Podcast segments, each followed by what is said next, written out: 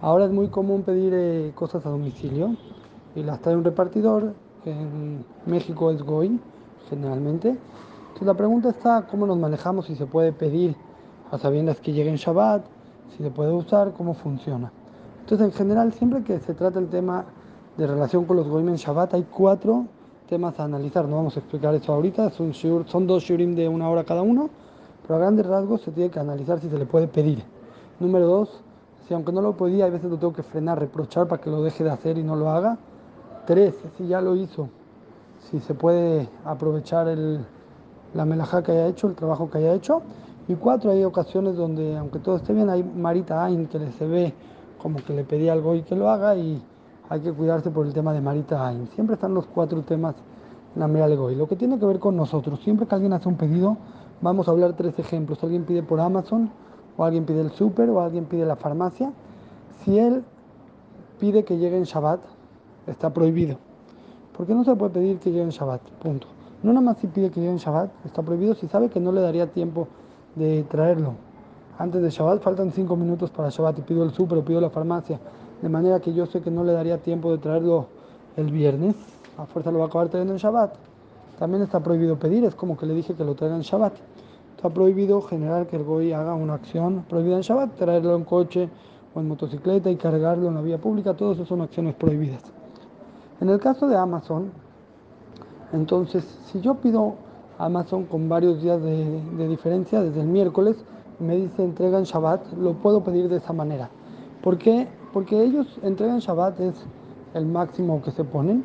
Se puede también que hay veces adelante, lo puede hacer el viernes, y aunque no se adelante es porque él no quiere, pero tiene la capacidad de entregarlo antes de Shabbat. Entonces no se llama que yo lo orillo o lo pido que lo traigan en Shabbat, aunque le ponga entrega en Shabbat, puede ser en Shabbat o puede ser antes también, no lo estoy pidiendo que lo haga justo en Shabbat, entonces se puede. El problema con Amazon es cuando pido un envío de un día para otro, o sea, de viernes para Shabbat pido Amazon Prime, que me lo entreguen al otro día, de viernes para Shabbat eso está prohibido porque le estoy orillando a que forzosamente me lo traigan Shabbat.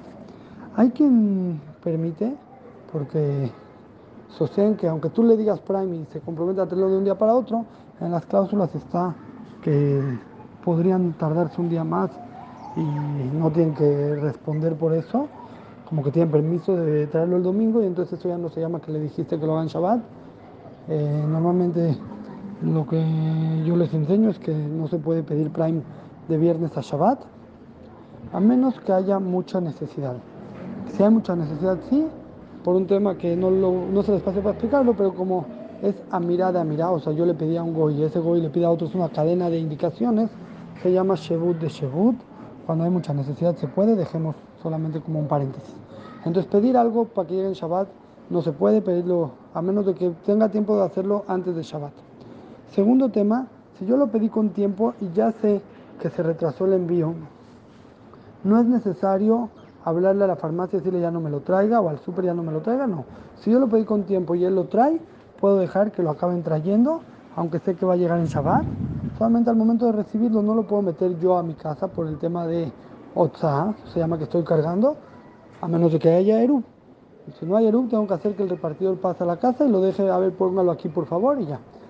Eh, pero no lo tengo que hablar y frenarlo. Si lo pedí de manera correcta y se retrasó, no hay problema de frenarlo. Por último, si se puede aprovechar, llegó el paquete de Amazon, llegó el súper, llegó la farmacia. Aquí hay una diferencia. Cuando son productos que el repartidor entiende que no urgen, no es algo que lo estás pidiendo para usar el mismo día en Shabbat, como un paquete de Amazon, mm, el repartidor en su cabeza piensa, bueno, lo voy a traer, pero no es de que le urge para el día de hoy.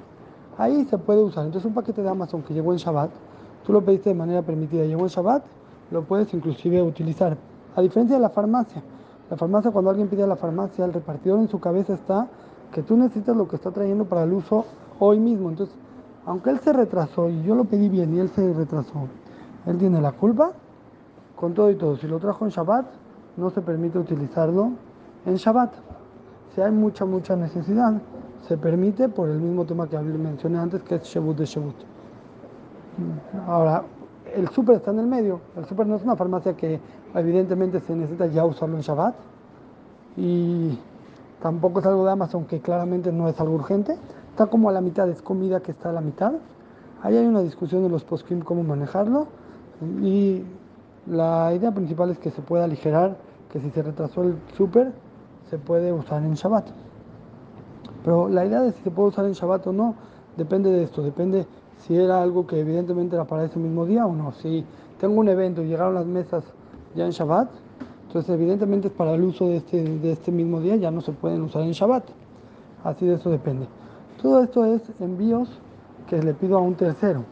Cuando se trata de, de un empleado mío, de un chofer o la muchacha o alguien que hizo un envío y lo trajo en Shabbat, son alajot mucho más eh, delicadas que no, no da tiempo de explicar, pero no hay que aprender de aquí.